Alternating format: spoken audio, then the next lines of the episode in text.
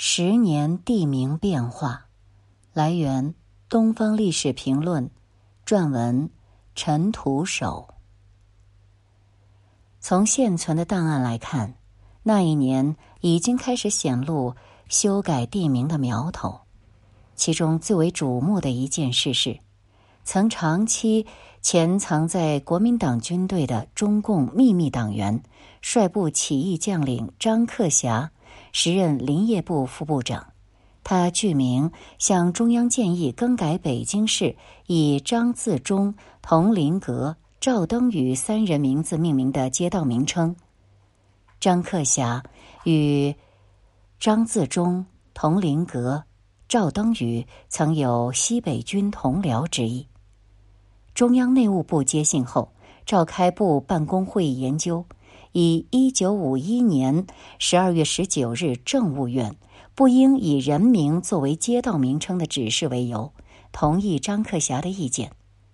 一九六五年二月十日，内务部发函至国务院周荣新秘书长，转呈周总理，指出上海市已将此类街道名称改掉，北京、天津市仍保留未改。你请总理考虑批示北京市和河北省人民委员会予以更改。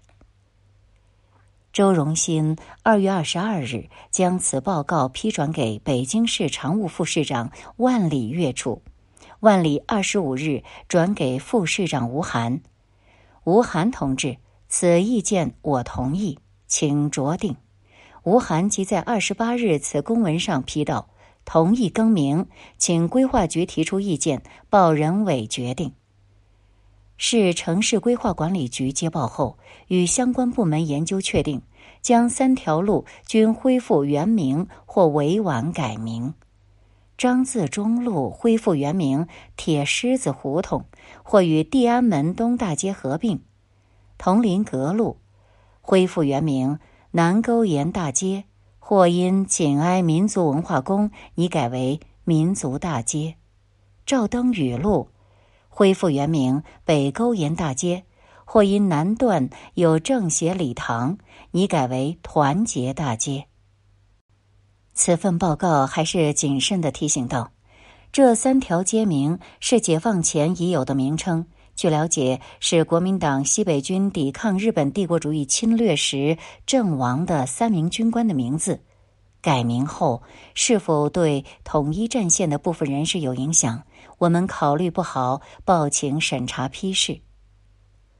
报告送上之后，市规划局还去信询问市人委主管文教事务的副秘书长李旭刚。李旭刚答复说：“暂不复。”现还没定下来。市委宣传部部长李奇表态道：“先不改。此事在文革前是不了了之，各单位借故拖延，没有下文。涉及统战问题，高层领导下决心前，难免有些含糊。但是在那一年八月，文革火热展开之际。”新市委和市委机关群众组织马上向中央汇报。据初步查证，张自忠、赵登禹、佟麟阁等人均非抗日英雄。一夜之间，张自忠路改名为工农兵东大街，赵登禹路改为中华路，佟麟阁路改为四新路。直到一九七二年初，整顿街道名称，又借机降低了相应的革命色彩，恢复了原本的地理特征。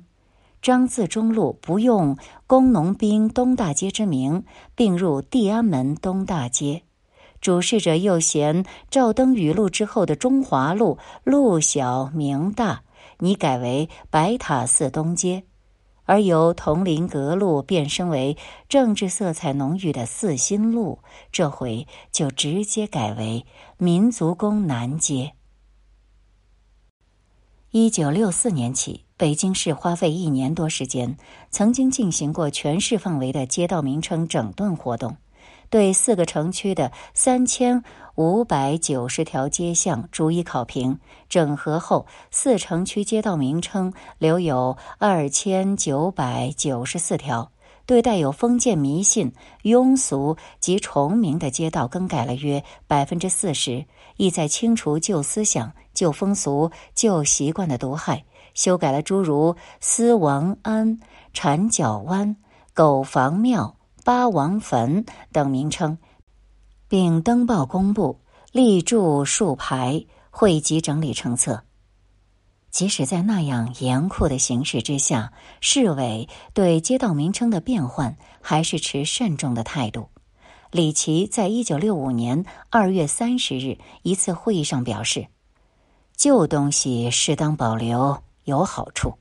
忠孝之类的名称我们也用，孝顺父母、忠于人民、丞相胡同可以不改。”他还明确认为。红旗、跃进、人民、东风、火炬、向阳等空洞的抽象的政治口号、政治名称不要用；革命的节日、革命的事迹也不要用在街巷名称上，用不好倒麻烦。李琦等领导的事实表态，一时降低了修改地名的热情，但是更换地名的请求还是经常发生。譬如，一九六五年六月。市整顿门牌工作组刘生新向市道路命名领导小组组长吴涵、副组长李旭刚汇报，建议把十驸马大街名称改一改，但二人以十驸马大街是纪念三一八学生运动的地方为理由，不同意更改，也不让提交市人委行政会议讨论。提意见的人愤怒的指责说：“我们北京作为现代马列主义的中心，伟大社会主义祖国的首都，为什么要给他们这些寄生虫立碑？这难道是政治挂帅的思想表现吗？不是，分明是对抗。他们建议把十驸马大街改成三一八大街或黎明街。”甚至取邻近的鲍家街谐音，更改为鲍家街。对于此次整顿地名的效果，成立于一九六六年六月的新市委评价极低，认为是敷衍了事。前市委修正主义者。摄于社会主义革命深入发展的形势，曾于一九六五年采用打着红旗反红旗的手法，对城区街巷名称进行了一次换汤不换药的整顿。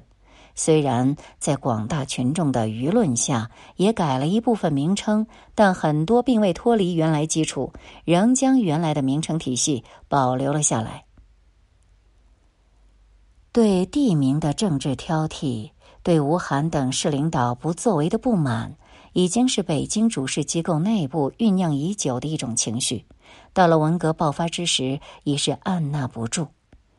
一九六六年六月一日，市整顿街巷工作组李如琴、张祖恩、程慧兰、常宣琪写信给市人委办公厅，揭发了李琦、吴晗的罪状。信中写道。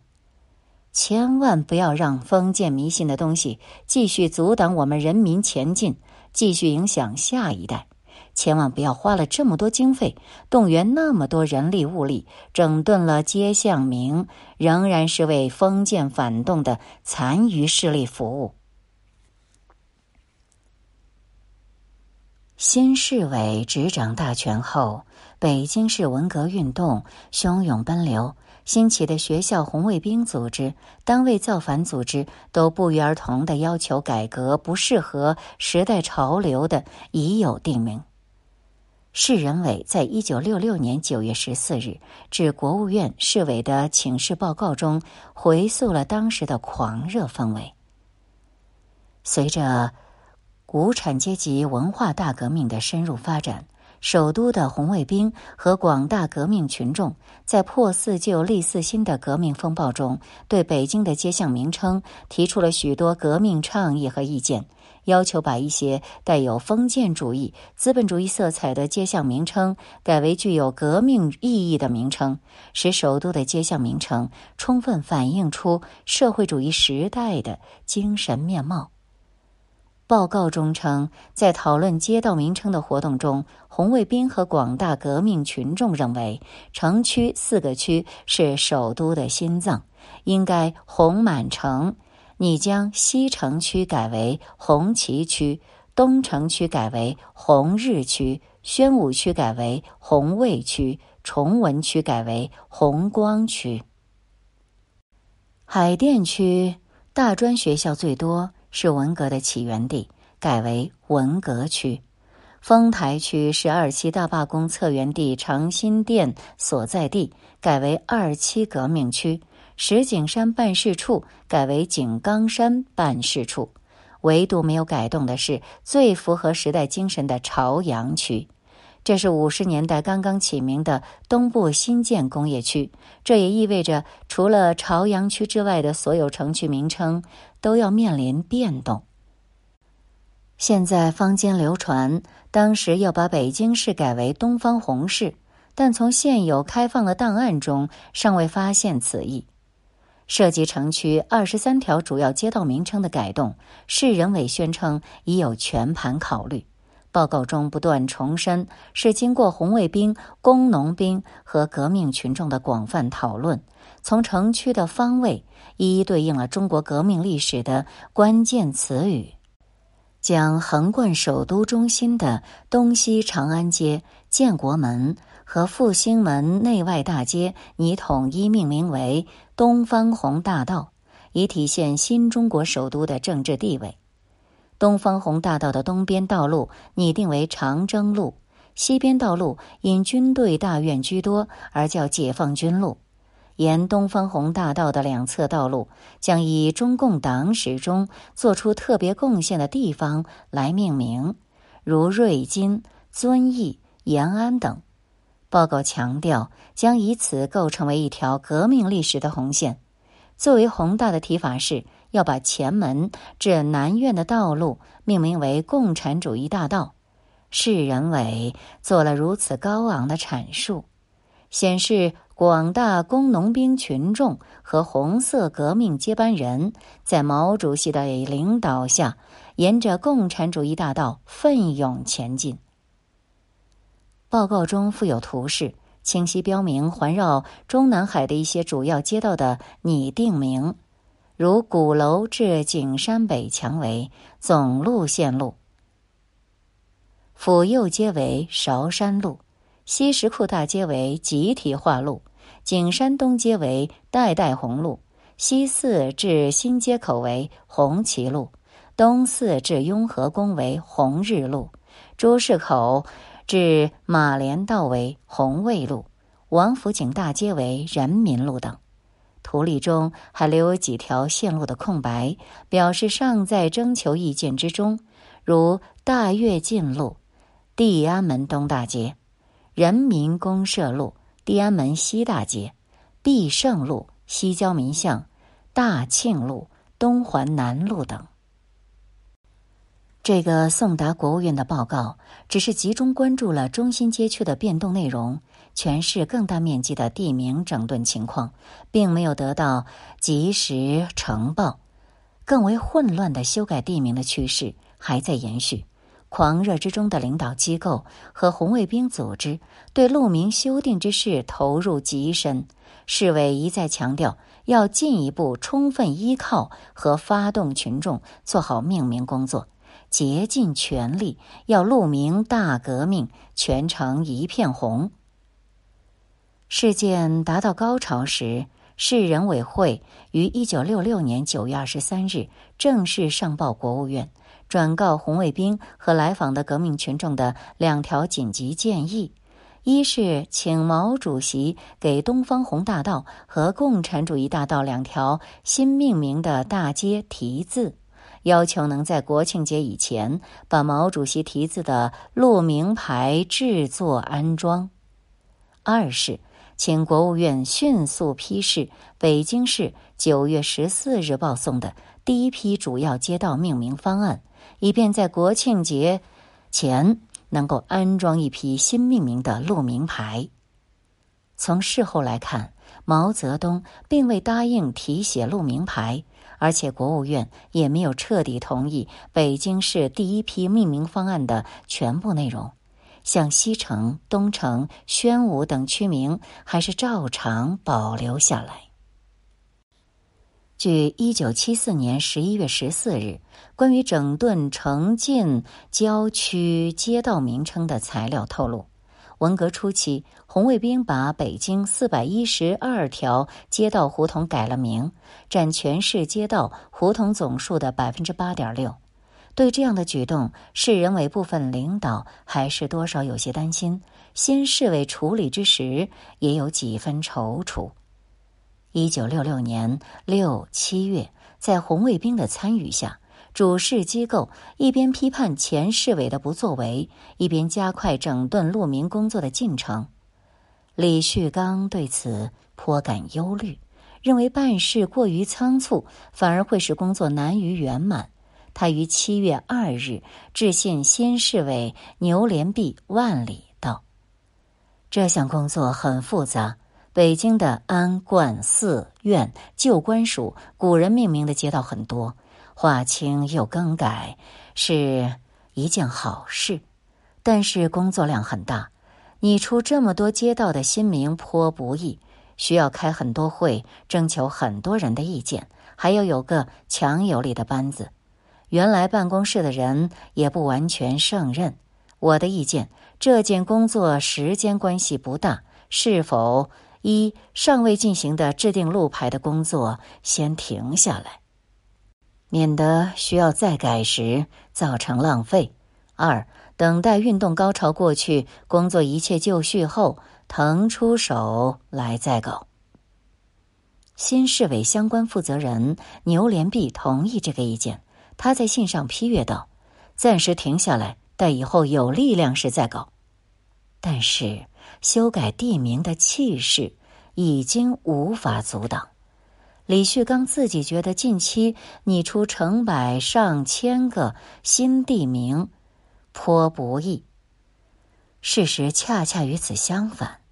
各城区纷纷上报修改材料，争抢热门的红色用语做地名，以至于重复的名称大量出现。市人委一九六六年十二月七日称，截止十一月七日止。各区共上报街巷名称一千一百零七个，经过平衡，发现各区相互重复的有四百一十七个，占总数的三分之一。市委甚至为此提出，各区要本着互谅互让的精神协商处理。市人委在当年年底致国务院的一份工作报告中也透露，由于有不少街巷地名群众已经自动命名，重复甚多，目前正在忙于统一平衡。最受人们推崇的街巷名称，应是具备红色、东方、蓬勃、群众等特征的革命性词语。各城区争先恐后的申请标注。根本不考虑历史缘由、地理方位信息及群众的习惯，谁先抢注谁就占先。下面这些街道名称都是文革初期政治风云的快速产物，由政府部门先后批准发布，可以涵盖北京全城新地名的种类和特点：玉红路、景山东街、四季红路。大洋房路、宇宙红路、百万庄大街、红光路、朱市口东大街、东红路、九仙桥路、红电路、广宁路、普红胡同、西老胡同、永阁路、台机厂大街、永进路、黄寺大街、霞光街、东皇城根北街。光明路、西照寺街、向东路、车公庄大街、赞东街、东马尾帽胡同、曙光路、天坛路、致远路、北洼村路、聚辉路、北蜂窝路、智永路、晋元庄路、秋收起义路，以及大寨路、东环北路等等。最为省事的办法是以一个革命化的新名称来替换一大片胡同名字。譬如东城区决定从东单二条到前炒面胡同，按顺序改名为瑞金路头条至三十条；从大田水井胡同到菜场胡同、西拉胡同、东厂胡同，列为人民路一至九条。从南锣鼓巷、福祥胡同、蓑衣胡同到帽儿胡同、黑芝麻胡同，一连串最具老北京风味的胡同名称，统一变更为辉煌街头条至八条。还有西银丝胡同到段库、飞龙桥、灯笼库、文书巷、齐河楼、草垛胡同，这么多充满古意的胡同。名字依次消失，排序为葵花向阳路头条至二十四条。东城、崇文等城区主事人员的改名方式颇具代表性，没有顾及任何胡同定名的原则性、科学性，更不讲究新旧名称的衔接关系，出手大胆，大都率性随意，把文革的政治常用语基本用尽，如。把南下洼子胡同改学毛柱胡同，前肖家胡同改歌颂党胡同，豆角胡同为红到底胡同，安乐堂胡同改红浪胡同，官房大院改红思想大院，豆腐池胡同改朝红胡同，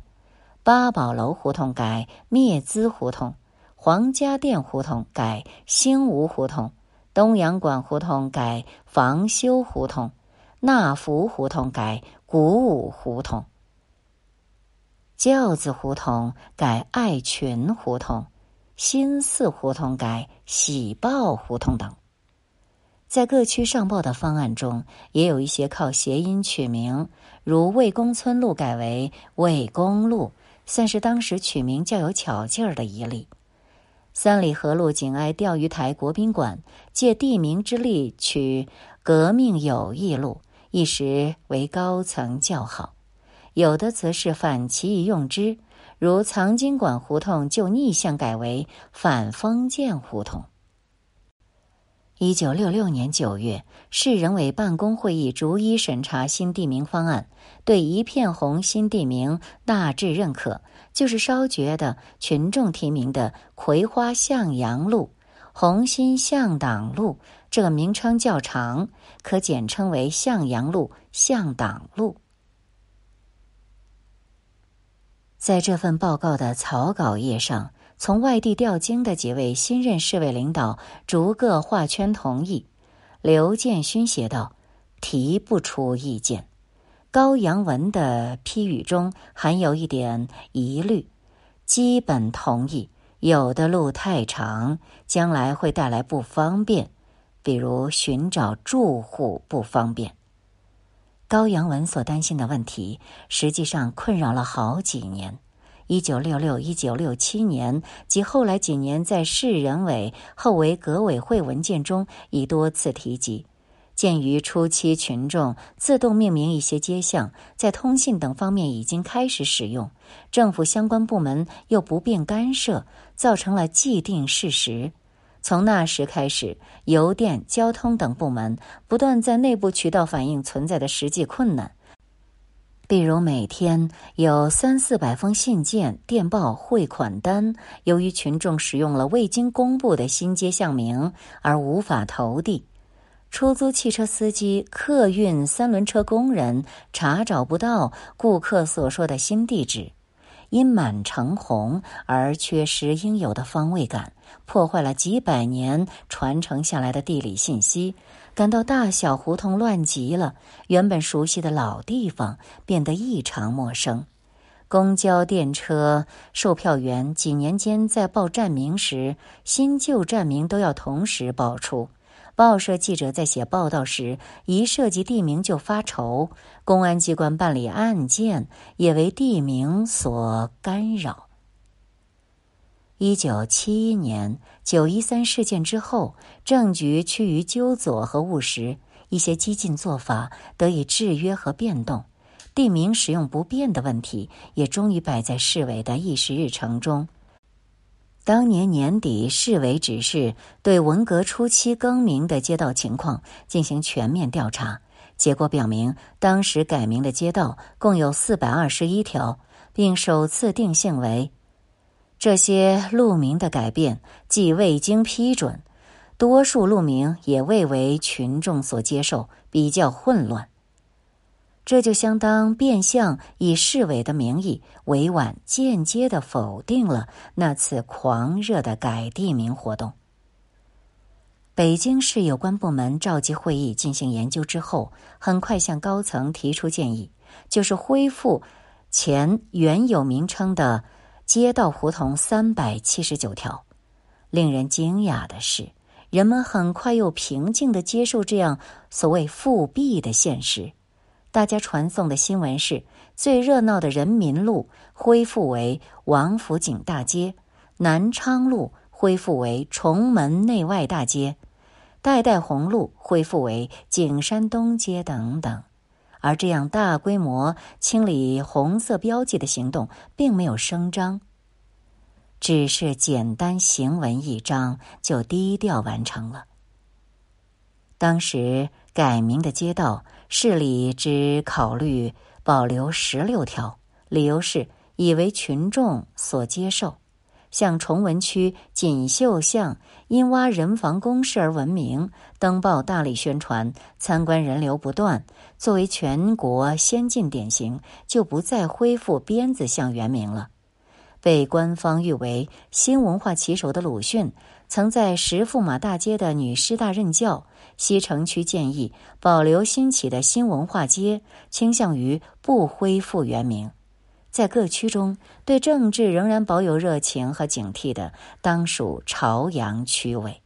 或许介意西大望路的政治含义，以这个名字没有依据之由，建议改为光辉路。区委坚决认为，东大桥路的原名不如文革兴起的东光路。找出的理由是因这条路有千户居民对东光路熟悉了，不想再变更了，还是定为东光路比较好。位于苏联驻华大使馆前的东洋威路，在文革初期已由周恩来直接确认为返修路，几乎是全城首个实地换制的新路名牌。此次原本意见是恢复原名。但某位领导在报告原稿上面用铅笔批示不动。另一个敏感的地名为反帝路，高层考虑到尼克松准备访华，其先遣队已到京，现在若将反帝路的牌子拆掉，容易引起外界误解。市公安局局长刘传新指示，反帝路的牌子也不要动。至此，涉及拆除在文化大革命期间未经批准更改的路名牌子专题。市公安局军管会值班室于一九七一年底报告，目前除了返修路和返地路的牌子没有拆掉外，其余都已拆除。而最奇异的是，原来的路名牌是汉字和拼音并列，而这一次却取消拼音。整顿办公室给出的理由是，因为拼音过去是由文字改革委员会负责搞的，现在这个机构撤销了，人员大多下放，其他单位搞不了。另外，搞拼音制造起来也很麻烦。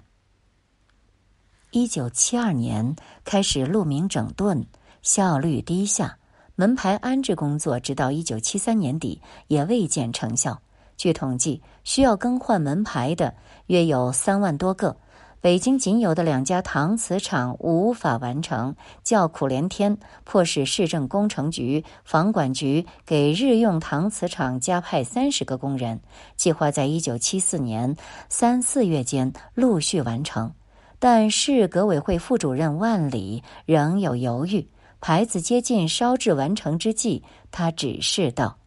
现在仍不要挂牌，何时挂，将来再说。